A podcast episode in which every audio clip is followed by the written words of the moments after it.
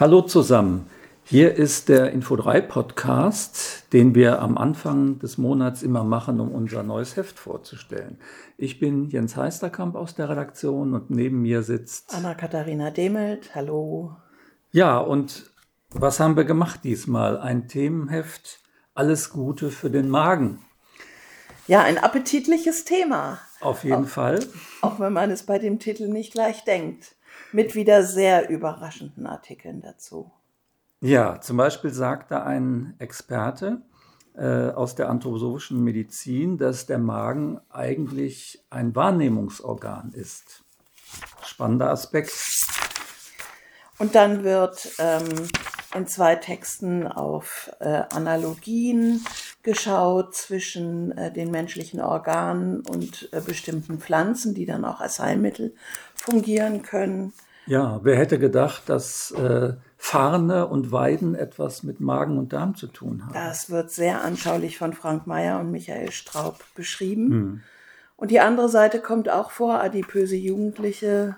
Wie kann man hm die etwas ähm, befreien und erleichtern im Wortsinne. Mhm, auch von dem Druck. Auch von dem Druck. Dem Druck des Angepasstseins. Also ein sehr schönes Interview mit zwei Expertinnen, ähm, die da sehr viel Erfahrung haben. Kann, glaube ich, ganz viel Anregung geben, das ja. Interview. Ja. Und zum Schluss, wie schmeckt Dunkelheit? Zum Schluss des Themenschwerpunkts, wie schmeckt Dunkelheit? Ja. Über eine Inszenierung im Schloss Freudenberg. Ja. Ja, und dann haben wir einen schön großen Artikel äh, zu Weihnachten. Ja, passt stimmungsvoll, sehr schön, finde ich. Mit schönen Bildern dazu. Und haben auch wieder blaue Seiten nochmal zu der Frage, wie ist das mit den Angriffen auf die Anthroposophie derzeit, die ja da in wirklich großer Massivität laufen. Und äh, da hat Jens Heisterkamp einen großen Artikel geschrieben über die, das Esoterik-Bashing, was ja nicht nur die Anthroposophie betrifft, sondern wieder ein neues Narrativ eigentlich entstanden ist, dass mhm. Esoterik gefährlich sei. Ja. Dem ja. geht er nach. Ein sehr problematisches Narrativ, was so zu einer Tabuisierung zu werden droht. Und du hast dich auseinandergesetzt mit der doch schon leidlichen, langen Geschichte der Gegnerschaft gegen Anthroposophie, die bis in die Zeit Rudolf Steiners zurückführt. Genau, das habe ich mir mal angeguckt, wann welche Themen von welcher Seite.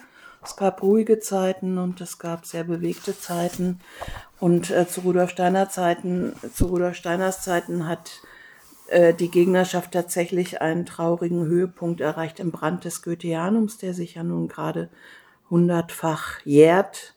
Und äh, von da ausgehend durchwandern wir da einmal das Jahrhundert bis mhm. heute. Mhm. Ja, also ein Heft, ähm, bei dem Sie viel zu lesen haben werden.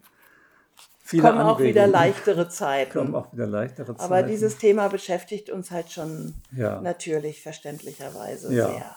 Und es wäre toll, wenn Sie uns auch durch ein Abo unterstützen könnten. Finden Sie die Grundlagen dazu, wie man es technisch macht, auf unserer Website www.info3.de.